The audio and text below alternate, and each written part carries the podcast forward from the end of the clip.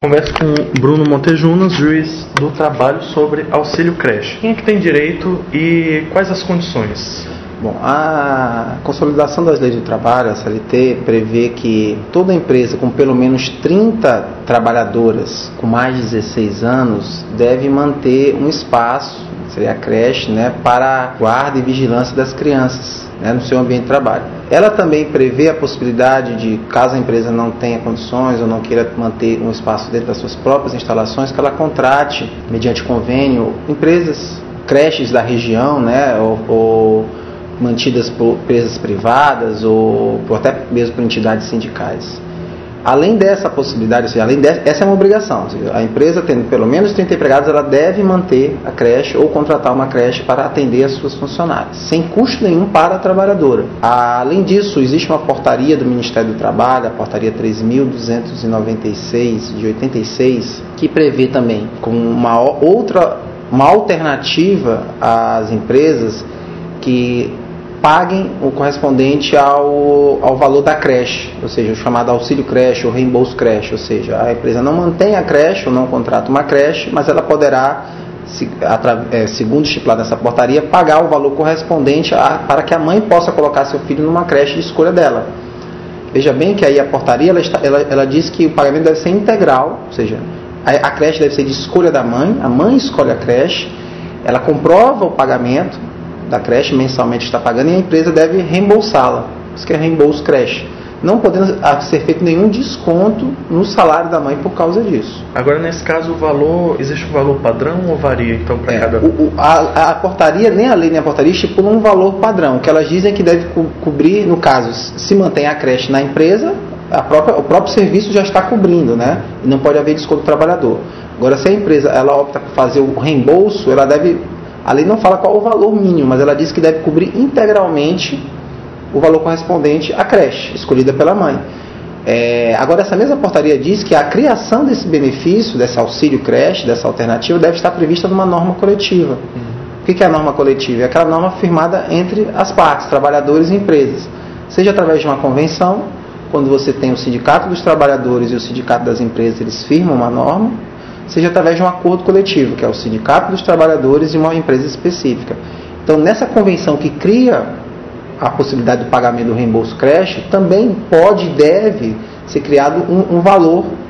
Ele pode ser criado um valor mínimo a ser pago de reembolso, bem como o prazo máximo desse pagamento do reembolso. Ou seja, a, a portaria fala que serão pagos no mínimo por seis meses, mas a, a, a, norma coletiva, a negociação coletiva, pode estender esse prazo além disso. Ela não pode estender para menos. Uhum.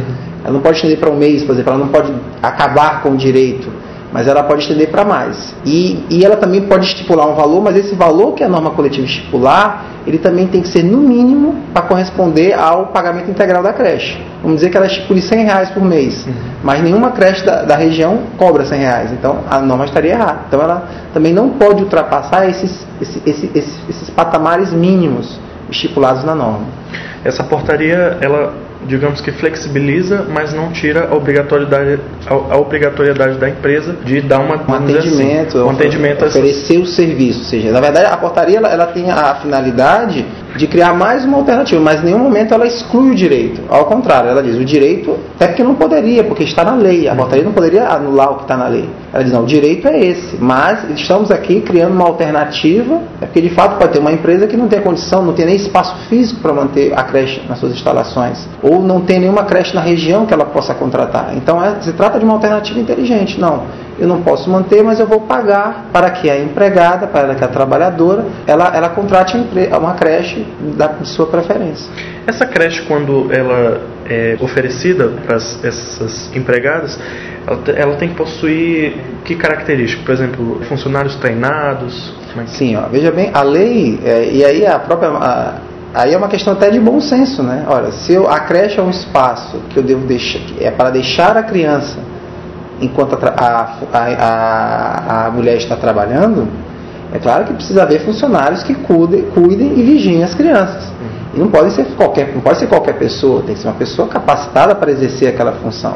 Então a própria lei fala que a creche é o espaço que para guarda e vigilância das crianças. Então está implícito aí que é, as pessoas que irão ela, gerir ou que irão trabalhar nessa creche devem estar preparadas para essa guarda e vigilância da criança. Bom, a gente fala é, naturalmente mulheres, mas nos casos dos pais adotivos e hoje é, com essa possibilidade de homens, né, solteiros ou não, homossexuais, poderem é, fazer adoção, eles têm direito? São dois aspectos aqui, vamos falar. A questão da mãe adotiva, vamos falar primeiro da mãe adotiva uhum. e depois da questão do direito ao homem. Uhum. No caso da mãe adotiva, é, não há, pela legislação atual, não há por que você fazer uma distinção.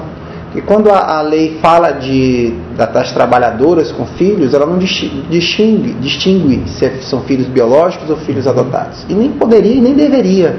No caso aí eu, gosto, eu falo que é um silêncio eloquente. Ela não faz a distinção porque o direito à proteção é a mesma, independente se é biológico ou se é adotado. Aí o direito não é apenas para a mulher trabalhadora, é para a família e principalmente para a criança. Para que ela tenha um amparo enquanto a sua mãe está trabalhando, porque precisa trabalhar para a sobrevivência. Então não há distinção em relação à mãe adotante e à mãe biológica. A lei, a lei atual já não faz distinção. No caso dos pais, do, do, do, homem, tanto o homem que, que adota um filho ou, do, ou, do, ou quando o, o, pai biológico, a lei ela não trata especificamente, ela não cria um direito especificamente para para os homens.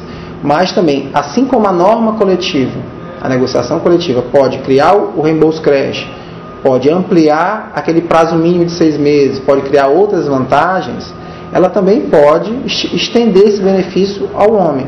Mas aí precisaria que é, é preciso que haja uma negociação coletiva para estender esse benefício ao homem.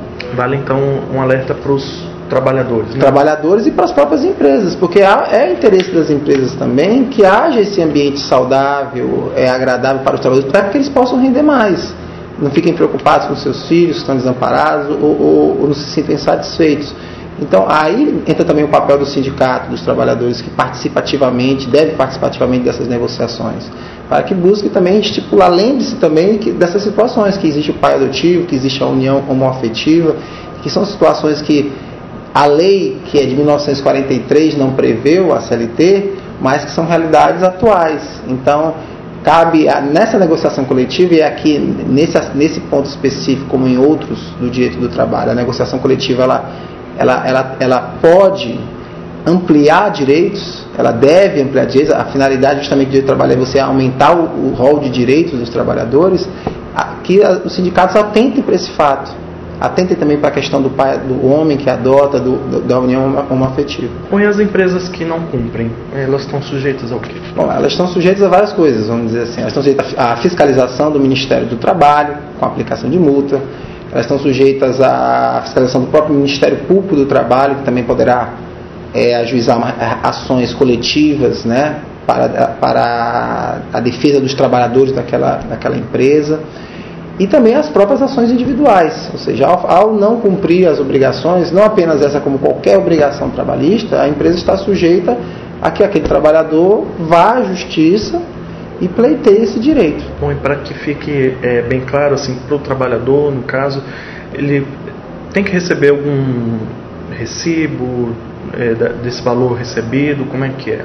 Vamos lá. Se a empresa fornece, é, ela disponibiliza a creche em suas instalações ou de terceiros, não há troca de valores, é apenas o serviço sendo prestado, né?